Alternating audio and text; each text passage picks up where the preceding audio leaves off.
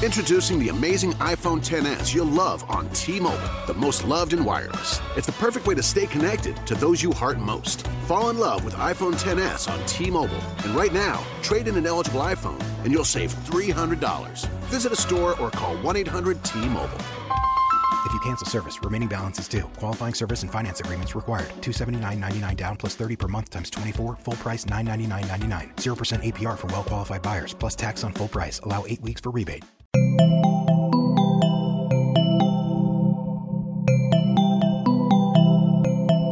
Estás escuchando Posta FM, Radio del Futuro.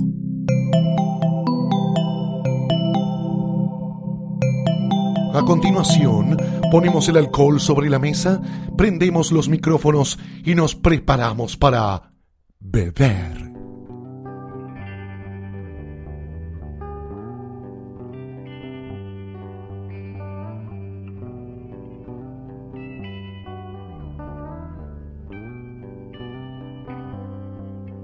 Bienvenidos a la última edición de los especiales eh, de beber eh, dentro de la Semana de la Coctelería de Buenos Aires, Buenos Aires Cocktail, donde estamos repasando la historia de los bares y los bartenders con eh, sus protagonistas. En esta última edición vamos a hablar sobre, tenemos a dos invitados para hablar un poco de lo que ha pasado en los últimos 10 años en la coctelería de Buenos Aires. soy Martín Ausmendi y estoy acá enfrente mío con dos jóvenes bartenders, ahora les voy a preguntar la edad, pero son los dos jóvenes más jóvenes que yo, por lo menos, que, yo respeto, conozco hace un tiempo y, admiro su trabajo. Estamos con, en orden de aparición, con Ezequiel Rodríguez, que es, no sé, jefe del equipo de la barra de, Victoria Brown, algo así. Es una, pregunta que me hago todos los días. Eh, no, director de bebidas. Estoy detrás de eso. Para ahí, para jefe de barra está Dani Bieber. Bien, bien. Director de bebidas, cargo de cuando yo empecé en esta industria no existía el nombre de director de bebidas en un bar, lo cual muestra también algo del desarrollo que ha tenido los bares en este tiempo. Y con Luis Miranda, al que conocí desde muy chico como un aprendiz de Federico Cuco, quien estuvo en, uno de los especiales de beber. Eh, Luis. ¿Cómo estás? ¿Todo bien? Bien. ¿Vos tenés edad ahora? 26. 26 años. Luis está tuvo la difícil tarea de ser eh, uno de insertarse en la en, en, Doppelganger, en la barra donde el jefe es eh, el director de bebidas y jefe y portero y demás, es eh, Guillermo Blumenkamp, un tipo que también admiro mucho y con un carácter especial, así que trabajar con él seguramente ha sido una gran enseñanza y una gran tarea. Es, es algo diferente, sí. Quería para empezar que preguntarles, y empiezo con, con Ezequiel, eh, ¿qué recuerdos tenés de lo que eran los bares en Buenos Aires? Digamos, cuando digo bares, bares y barras, cuando vos empezaste a beber, vos además no sos de acá de, la ciudad. No, no, yo tenía que viajar dos horas y media para venir a ponérmela en un bar, era muy claro pre-cromañón, o sea que tenía los bares estallados en cualquier subsuelo. Pude llegar a ver uno de los últimos elefantes blancos para mí, que fue el, viejo bizarro en la ubicación de Borges, que era una locura. Explotado, con la primera vez en mi vida que vi copas cócteles. Y eh, los recuerdos que tengo eran muy distintos a lo que veo hoy. La verdad que está súper avanzado. Hoy uno puede pedir tranquilamente un cóctel en cualquier lugar y tomar bien en esa época creo que me remitía mucho al mojito y algún Bellini mal, mal preparado en algún momento era lo que tomaba. Esa era la realidad.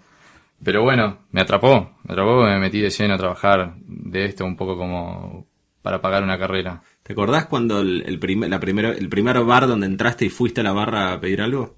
¿Cuál fue? Sí, fue... De hecho fue en el Shamrock. Me acuerdo, estoy, pido algo que me recomienden, el flaco me dice, te voy a hacer un mojito, que es lo mejor, se ve que es lo único que sabían hacer en ese momento. Súper recomendado de la semana. Exactamente, era como, bueno, bueno, vuelvo a la semana siguiente, mojito de vuelta, y digo, bueno, carajo, acá me parece que es el mojito de lo que va. Y empiezo a ver gente que bajaba por un costado y digo, ¿qué, ¿qué pasa en este lugar? No, no, abajo tenés otro. Y ahí fue donde yo me enamoré un poco, o creo que debe haber sido la primera vez que me crucé con el concepto este nuevo que hay ahora de Speakeasy, porque me metí, había una pista, un club nocturno abajo con una barra, estallado, quilombo, todo, y ahí empecé a meter el consumo de shot y tragos un poco más violentos, porque ya tenías Negroni, Todo, en un ambiente que por ahí no es en el que elijo hoy tomar un Negroni. Hoy, por ejemplo, voy a The New Brighton, me siento con Aldo al frente, tranquilo. Pero en ese momento me tomaba un Negroni ahí y bailaba un poco de Acid House, no sé. Sí, parece que, parece que haya sido hace, hace mil años, pero en esa época que vos eh, recordaste en el Jamrock que pedías un mojito, la batalla en las barras y por los bartenders que estaban trabajando era que, le- que tener menta fresca, digamos, para poder preparar un mojito. Entonces también la gente que... Era muy difícil de conseguir. Yo me acuerdo que era limas incluso. Casi cualquier cosa que hoy decís, vas a un mercado y está ahí, casi. Sí, sí, entonces era el, el lugar que tenía menta para hacer un mojito, como que te da un mojito y era como una, una, una Está- revelación. Estaban vendiendo lo mejor. El, el flaco realmente estaba vendiendo algo que era único. Sí, sí, que era muy, especial y eso fue hace, hace 10 años, un poco más. Vos, Luis, ¿qué, qué recordás? ¿Cuál fue tu primera barra a la que fuiste? A la barra, digo, pensando que es lo que No me acuerdo, pero probablemente. Me avergüenza un poco decirlo, ¿no? Probablemente me tomé algún speed con vodka o alguna cosa por el estilo porque no había mucho, no había mucho. Yo vivía en provincia y allá menos que menos, ¿viste? Los bares del río que ahora ya no están. No existía. O sea, no existía Coroba en su totalidad, quizás. Eh, nada. Era lo que había, era lo que había para tomar. Si no cerveza, pero. Como que nadie se mataba mucho, por lo menos en provincia, en la cuestión esta de, de preparar cócteles y. Y nombraste Córdoba, vos sos de zona norte. eh, Yo viví, la- antes de mudarme, de hecho, cuando dejé zona norte hace unos tres años, vivía a dos cuadras de Córdoba. Estaba ahí. Era como ir al kiosco para mí, estaba buenísimo.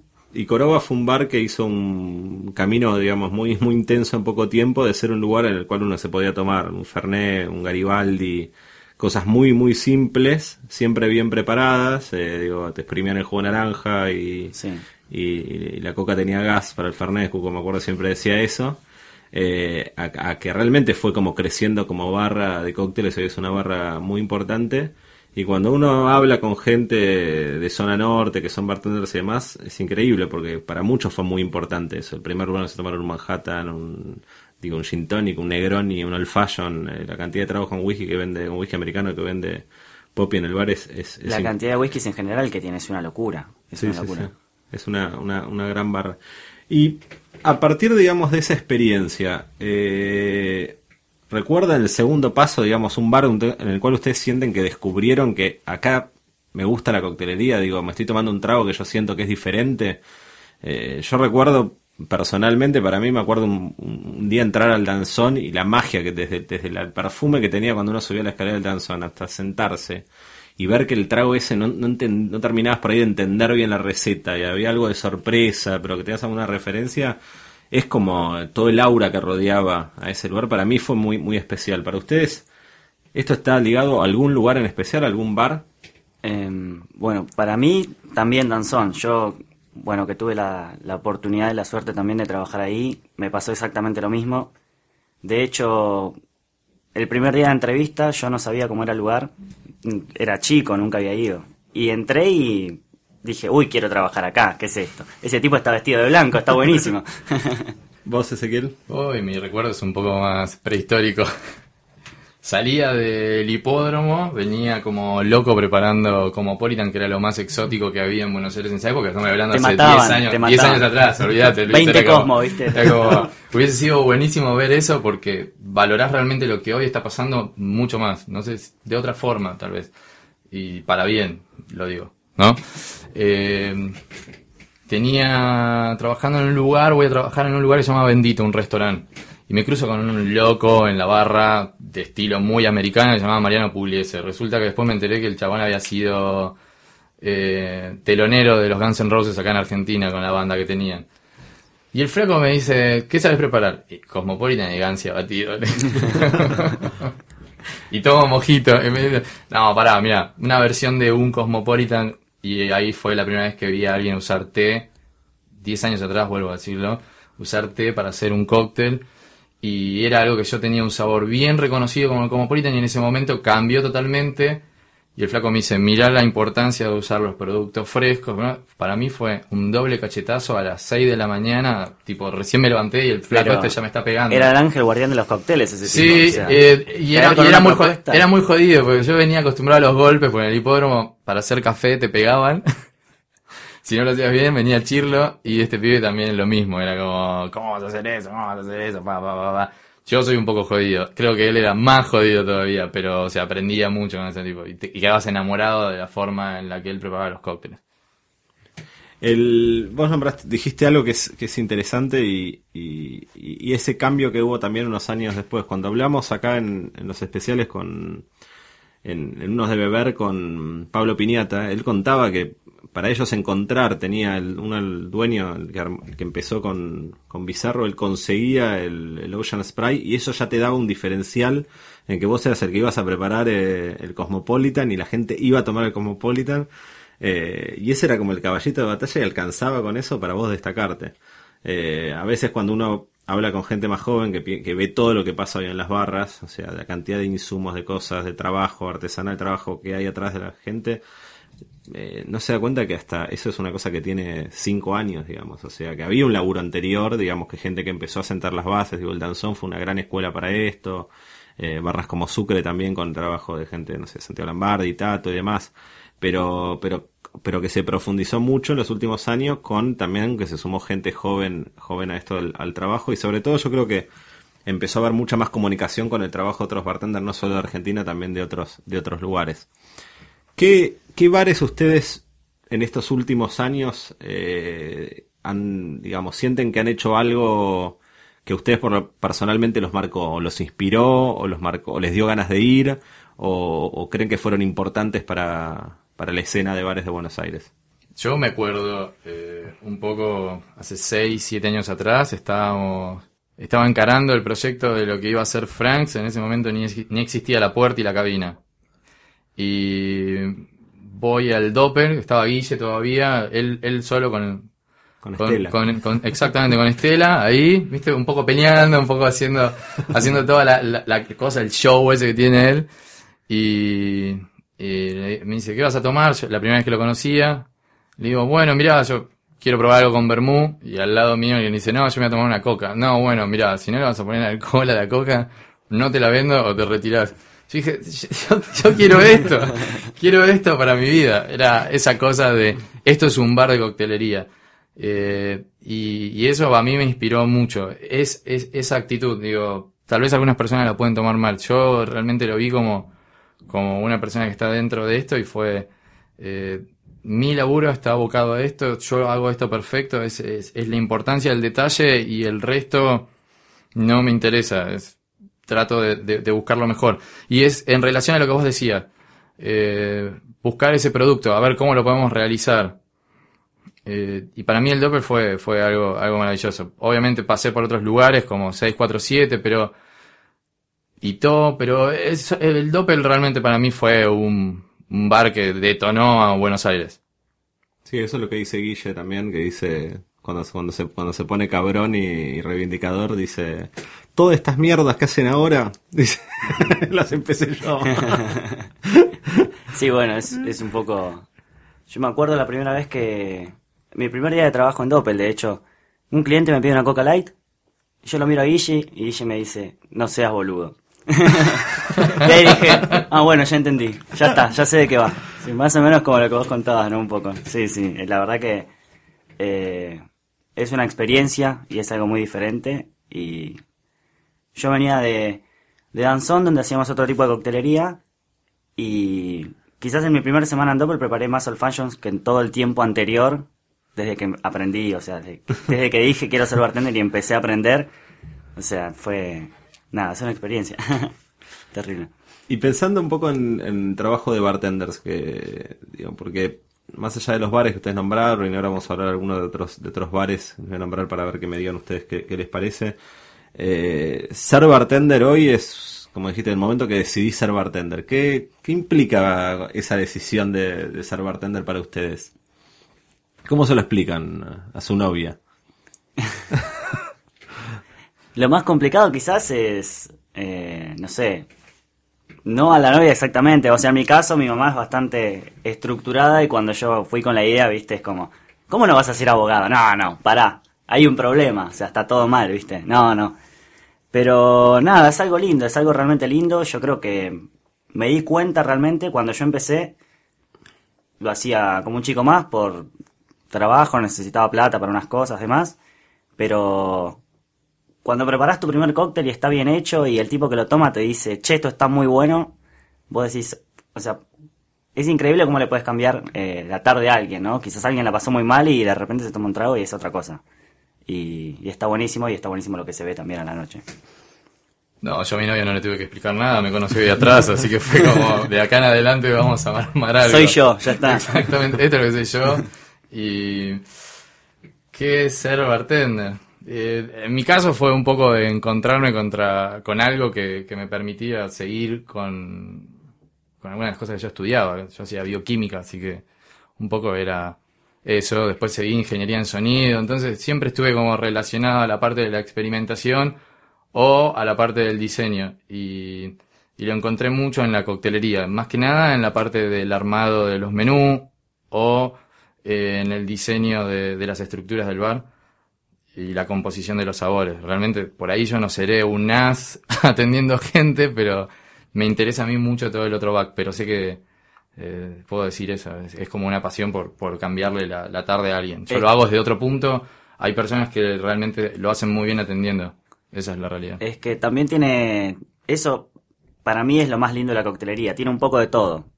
O sea, el que dice psicólogo, bueno, sí, parece una bobada, pero es verdad, hay de todo, hay de todo. Hay diseño, hay psicología, hay un poco de química también. Sí, hay que aclarar que no le podemos cambiar la cabeza No, solo, no, no. solo damos un consejo. Depende de la cantidad de cócteles que se tome, igual. Y de, estoy pensando, mientras ustedes hablaban, pensaba las, digamos, la escena de bares, uno a veces cuando escribe sobre esto o, piensa, dice, bueno, nunca hubo tantos bares como por lo menos uno recuerda de, de los últimos tiempos, no, no vivió los 50, los 60, los 70, y uno puede no, no ser exacto con eso, pero la verdad que la sensación es que abren muchos bares, que hay muchas barras, que hay muchos bartenders jóvenes trabajando. Eh, y me gustaría, digo, hablamos acá de Danzón, hablamos de Doppel, hablamos de, de, Bizarro.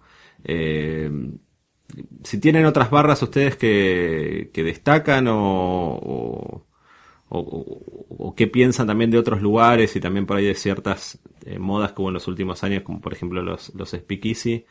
Digo, bares, me gustaría saber qué piensan sobre bares como, digo, 878 o mismo Soria Festival, Rey de Copas, eh, mismo hoteles, Shout, Pony Line, digo, muchos lugares que, que aparecen, que están en escena. Eh, eso, ¿y qué, qué piensan ustedes de, estos lugares? Extraño mucho a Dil.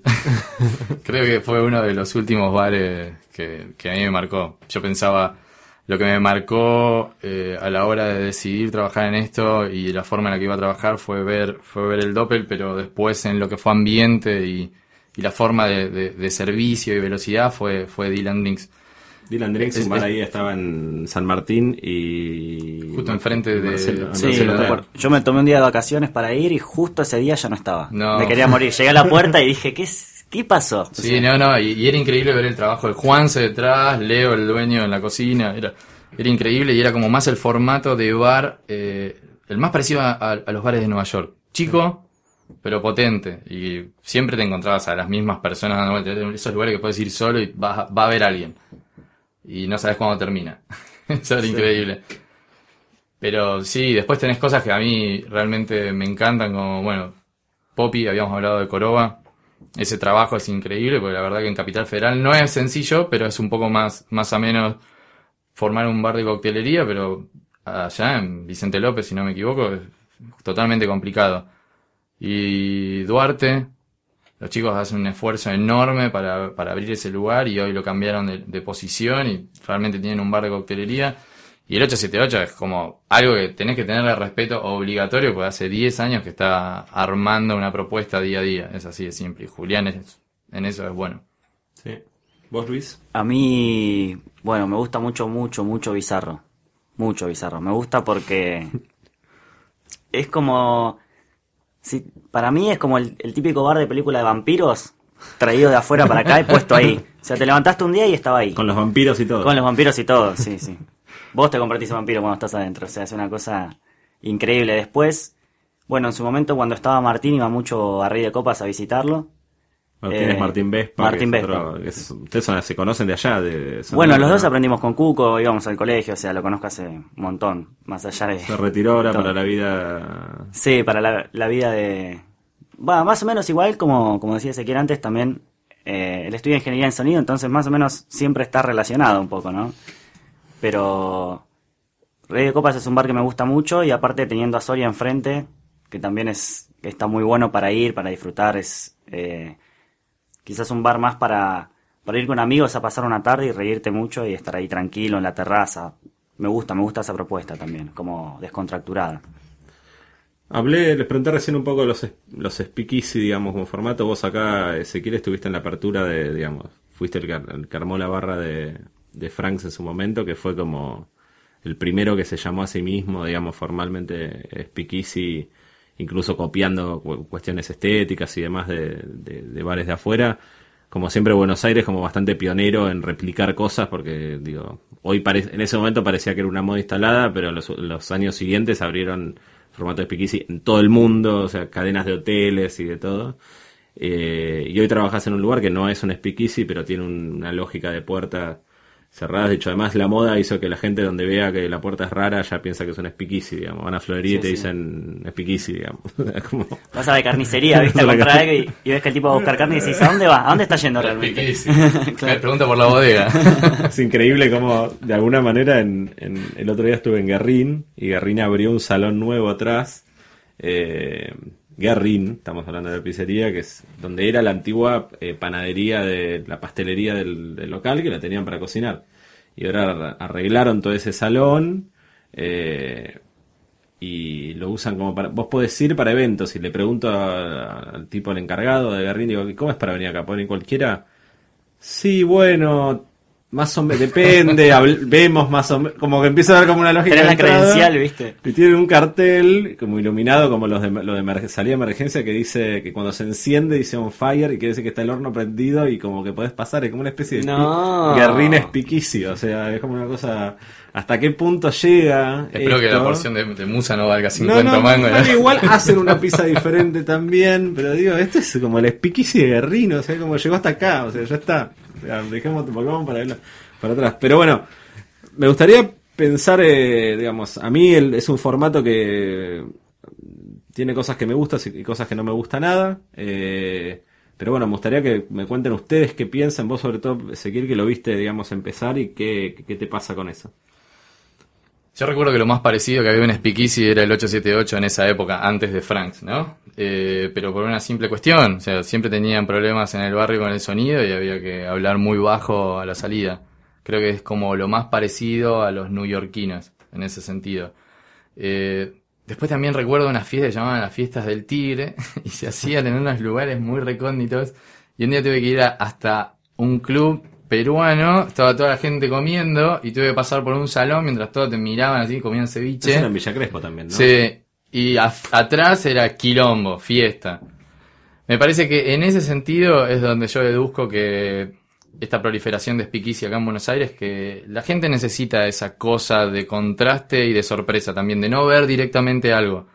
Eh, viene un poco por ese lado. Yo me acuerdo como, che, chicos, el juego de la cabina de teléfono dos, tres veces está bueno, pero la verdad que cada vez que vengas al bar vas a pasar por la cabina, o sea, abrí la puerta de costado y dejate de joder.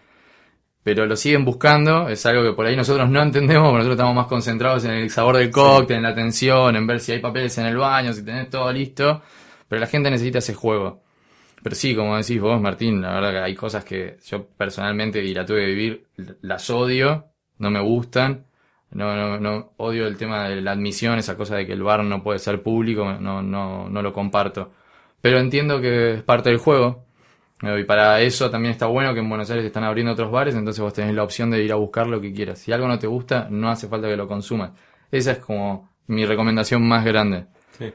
Pero bueno, instaló todo lo que es esta coctelería clásica que ya la venían armando en otros lugares, pero eh, Franks en ese sentido lo que pudimos hacer fue hacerlo masivo.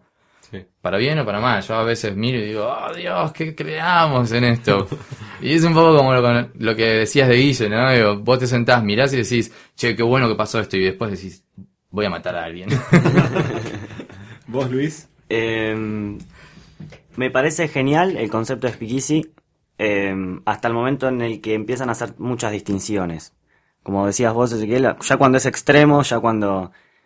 Tipo, o sea, hay que entender también que uno gasta tiempo en ir al lugar también, ¿no? Uno decide ir al lugar, uno lo elige al lugar, no solo el, lugar elige a la gente tampoco.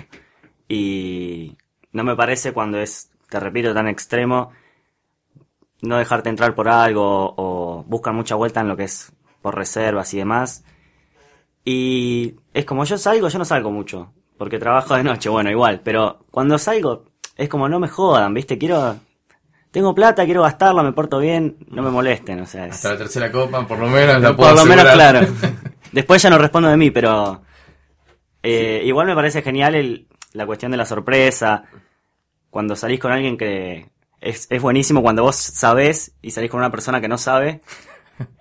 Y es como, uy, ¿dónde me tra ¿Qué pasó?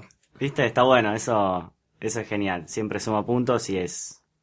Sí, nosotros como, digamos, como gente que la, estamos de adentro de, de la industria, digamos, tenemos una experiencia que es muy cercana a lo que dijiste vos, Luis. A nosotros nos gusta ir a un lugar, tomar, que nos guste lo que toman, cómo nos prepara, que no nos jodan, vamos con plata para gastarla y listo. Ahora, es verdad que al, a los bares ganar notoriedad, ser más atractivos para más gente y se acerca gente con ganas de ir a un bar que la gente dice, y una persona que nunca no sabe lo que es un trago y nunca tomó y un día, no sé, vio en la televisión, un amigo le dijo, tenés que ir a... Y él va buscando lo mismo que va buscando por ahí, cuando va a buscar una película, cuando va a buscar un restaurante, que es que le, que le pase algo. Entonces, eh, para mucha esa gente que, que el tomar no es lo primero que está buscando cuando va a un lugar, que haya un cuento, que haya una experiencia, que haya un chiste, que haya un a- algo que pase diferente, vaya lo ayuda, algo, digamos, sí. a, a irse eh, lleno de algo. Creo que en eso, y creo que eso es algo interesante para que siempre, digamos, de la mirada de la barra a veces se pierde eso, porque nosotros cuando vamos a la, lo- ustedes y, y yo cuando estamos, estamos pensando en qué vamos a tomar, que nos traten bien, tres, cuatro cosas estamos hechos, digamos. Sí, sí, sí. Algo bastante simple, ¿no? No, como que no entras mirando todo. No necesitas muchas cosas más, pero cuando uno, para la coctelería, digamos, como uno abre el espectro, la gente necesita cosas que uno ni, ni imagina, digamos, que tiene que ver desde con la luz para poder sacar una foto hasta comer algo rico o, o, se- está pensando más en la música que el trago que le vas a preparar. Eh, digamos, ese tipo de cosas o que haya algún, algún chiste, digamos, algo que pase que, sea recordable para, para ellos. Creo que desde eso es interesante el, formato de, de. Pensando un poco para, para futuro, digo, hoy tenemos una diversidad de bares, digo, hablamos de los speakeasy, tenés lugares como Verne, que son, digamos, más abiertos y con una cosa de, de, un cuento, Baza, Florería, eh, bueno, los bares que trabajan ustedes, obviamente Doppel y, Victoria Brown, digamos, tenés como una variedad muy grande. ¿Ustedes qué, hacia dónde creen que va, digamos, el bar de, Buenos Aires? ¿Podemos ha- hacia que Buenos Aires tiene que tener todos los bares con todos los estilos, con todas las propuestas. Eh, ¿Cuáles creen que son las, las, las mejores, eh, las más sólidas? Y, y cuáles sueñan también ustedes que estén acá, digamos, bares por ahí que han conocido y- o sueñan, imaginan y que les gustaría que existan en Buenos Aires. Yo... Hice como 600 preguntas, ¿no? Sí, sí, sí, no, Bien, no, no, pero... bueno. Todas juntas. Yo creo que mm, para mí a dónde va la coctelería, o a dónde me gustaría a mí que vaya en realidad, porque es mi opinión y no sé si...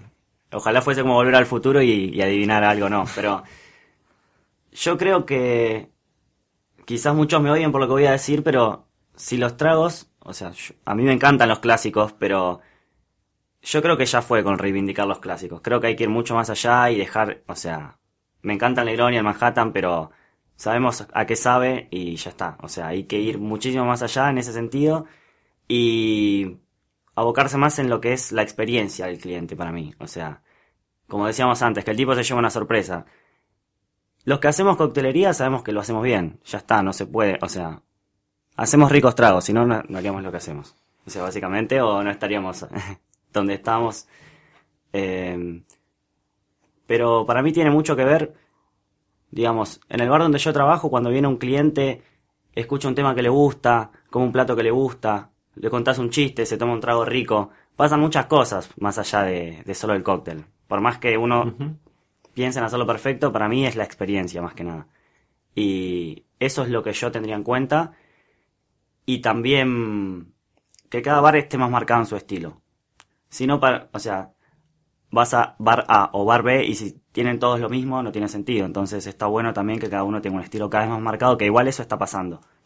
A mí me pasó que viaje que hice a Taiwán y fui a un bar que Cuco me había recomendado, el barman que conocía Taiwán, digamos, esa cosa de Cuco.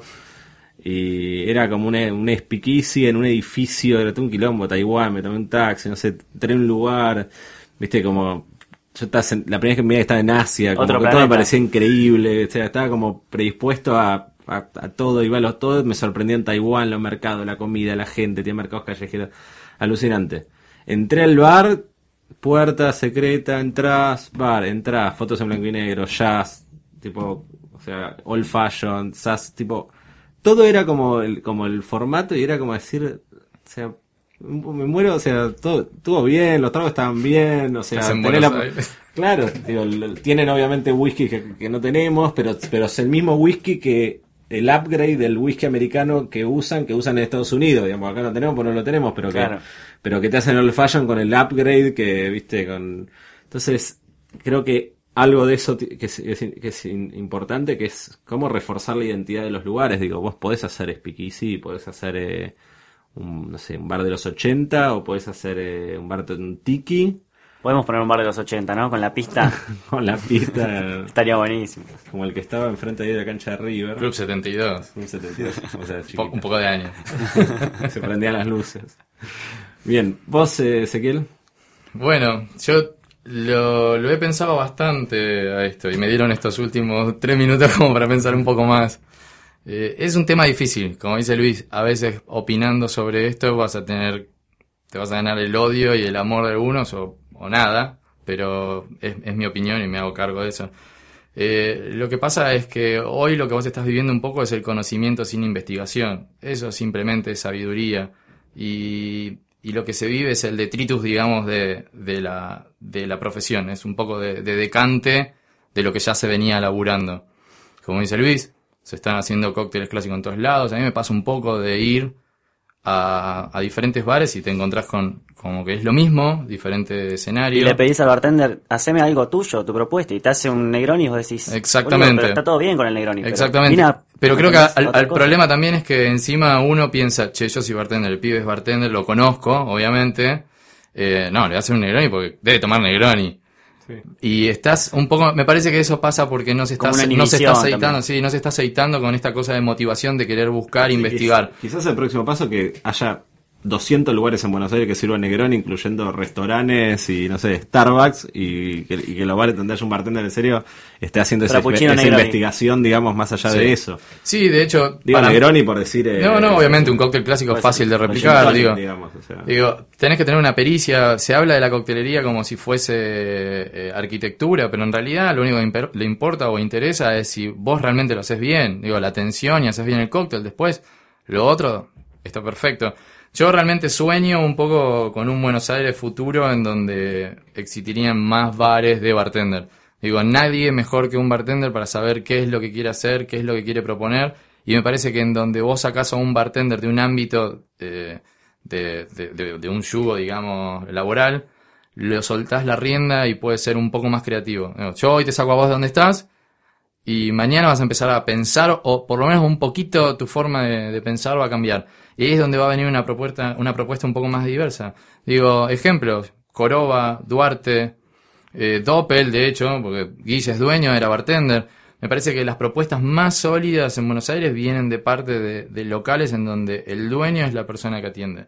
Eh, Y eso me hago cargo yo de ese pensamiento, digo, no tienen por qué compartirlo. No, y está perfecto porque es la mejor forma de transmitirle a uno tu bar, tu propuesta de bar. Mira, yo pensé esto y esta es mi idea y es así. Sí, exactamente. Y si no estás de acuerdo, bueno, ¿sabes qué? Hay otro Hay bar, pero, bares, claro. pero yo quiero mostrar esto, me parece que está bueno, y de última vos lo ves y decís, che, este pibe, la verdad que lo que hace no me gusta mucho, pero hay algo que me llamó la atención.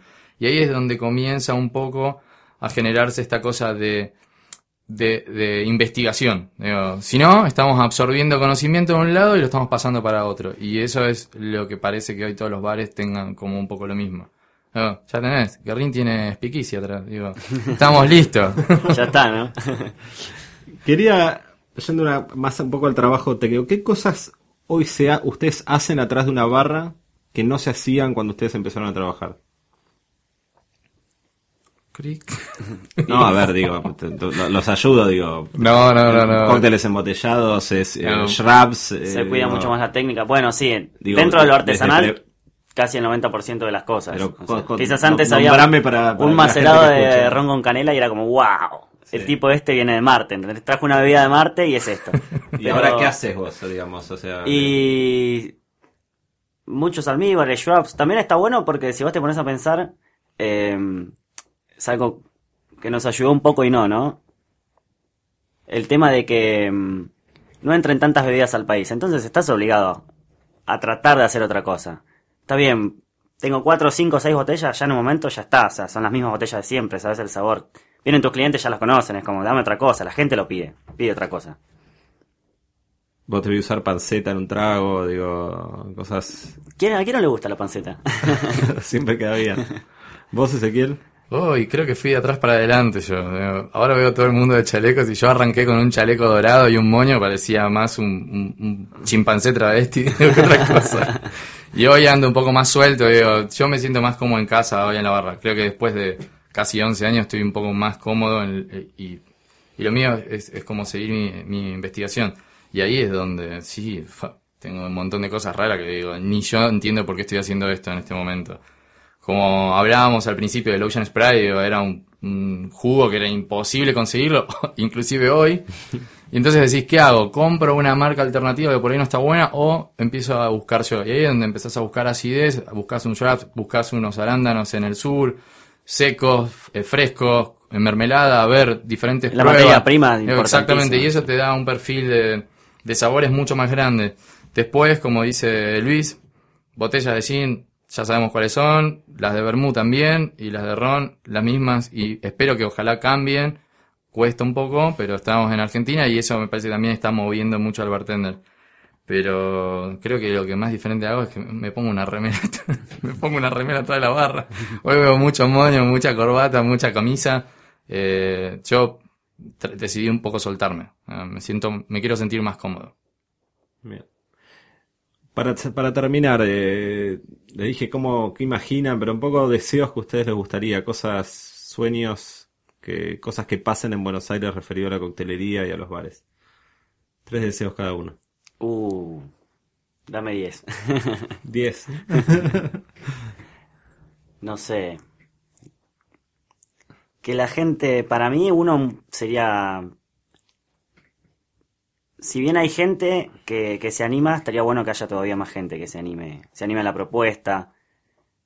Como vos decías, por un lado, quizás hay mucha gente que no, no entiende mucho, viene porque un amigo se lo recomendó, y hay personas que vienen predispuestas, vienen a decir, dame lo que vos quieras, o qué tragos tenés, contame un poco, de qué va el bar, qué pasa acá. Y también hay gente que, que viene porque está de moda. O sea, simplemente eso, viene a sacarse la foto a, tomarse un Negroni, sacarse la foto con el trago y decir yo estuve ahí, ya está. Y estaría bueno que haya más de la gente que se anima, más que esa gente se convierta en la gente que se anime un poco, para mí. ¿Y te pasa a veces que vos lográs convertir a esa persona que vino por la foto en alguien que, que se anima? Sí, es parte del, trabajo. de lo lindo, sí, de decirle, mirá, eh, si querés te voy a hacer el mejor Negroni de tu vida, pero te podés tomar otra cosa si querés, o sea, alguna otra opción, no sé. Che, si le pones puntamés de última, ¿me entendés? Como para Una, rosquita de Claro, y si, ¿viste? ¿Qué pasaría si... Nada, para mí eso, eso es lo más importante de todo. Ezequiel. Bueno, van a decir que chupa media. Uno de los primeros ya se está cumpliendo un poquito ahora. Digo, siempre pensaba cuando arranqué en esto y cuando empecé a conocer un poco Tales of the Cocktail afuera, digo, qué lindo sería una semana de coctelería, pero con el formato criollo. viene back, viene la semana eso me parece que está genial y va a ser el puntapié a que un poco los chicos del interior y tal vez países limítrofes ojalá nos empecemos a juntar y el intercambio este de información más allá de las redes sociales, porque a veces las redes son como un copy-paste y no es eh, meterse de lleno en el tema. Entonces, para mí, charlarlo cara a cara o tener una charla un poco más profunda eh, da mayor entendimiento. Eh, dejar que los chicos que están atrás de la barra, que dejen a, los ingredientes que transmitan sentimientos. Digo, no, no solamente tratarlos como algo que está detrás de, una heladera o, en un tablón y lo ponen adentro del trago y listo. Me parece que hay que un poquito más de sinceridad con eso, trabajarlos, entenderlos. Y de esa manera, el tercero sería que la gente empiece a entender que hay que ir a lugares a veces por, por propuestas, no para pedir lo que uno quiere. Es como, a mí me parece que mucho en Buenos Aires la gente quiere ir a comer milanesa en un local de sushi, ¿viste? Es un poco eso. Vienen a, Claro, bien, van, van al Doppel, te ganan al Doppel. Sabes que en el Doppel se toma Dirty Martini y Negroni y Sacera, que van y dicen, no me haces un pan con coca. Mira, te lo voy a preparar, pero. Pero lo parece, tomar en tu casa Exactamente. está todo bien. Digo, llegar a ese entendimiento, pero me parece que ese entendimiento vamos a llegar por los otros dos. Esta, esta junta de comunidad y y este respeto un poco más al, trabajo de uno, al fin y al cabo. Chicos, muchas gracias eh, por estar. Eh, ojalá que sea la primera de muchas charlas. Eh, ojalá la próxima sea tomando algo, brindando. Genial. Con Ron, seguramente. Podemos hacer un sonido como. ¿Qué, bebida, elegirías para, para, un brindis? Yo elegiría Ron también. Ron. sabía que a los dos les gustaba el Ron, por algo lo junté. para la gente, esta es la quinta edición de los especiales de Beber. Va a haber mucho más beber, eh, mucho más especiales, mucho más invitados. Y esto también es una invitación formal a toda la gente que siente que ama beber y lo siente que es parte de su vida. Este es un espacio para, para todos ustedes, para contar sus historias, para contar qué cosas de su vida han estado hilvanadas también por momentos en los cuales tenían una copa en la mano. Muchas gracias, nos vemos la próxima.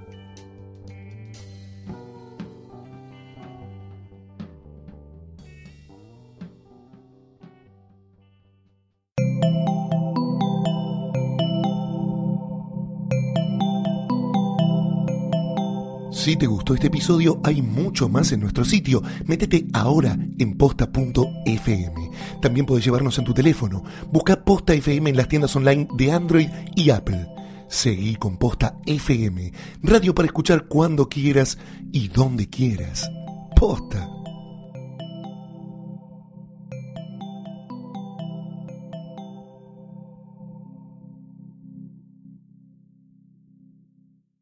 Free stuff is awesome, but free stuff that will spice up your bedroom is even better. Just go to adamandeve.com and select almost any one item for 50% off, and then we'll load on the free stuff. Just enter this very exclusive code, MUSIC, at checkout and you'll get 10 tantalizing free gifts, including a sexy item for him, a special toy for her, Ooh. and a third item you'll both enjoy.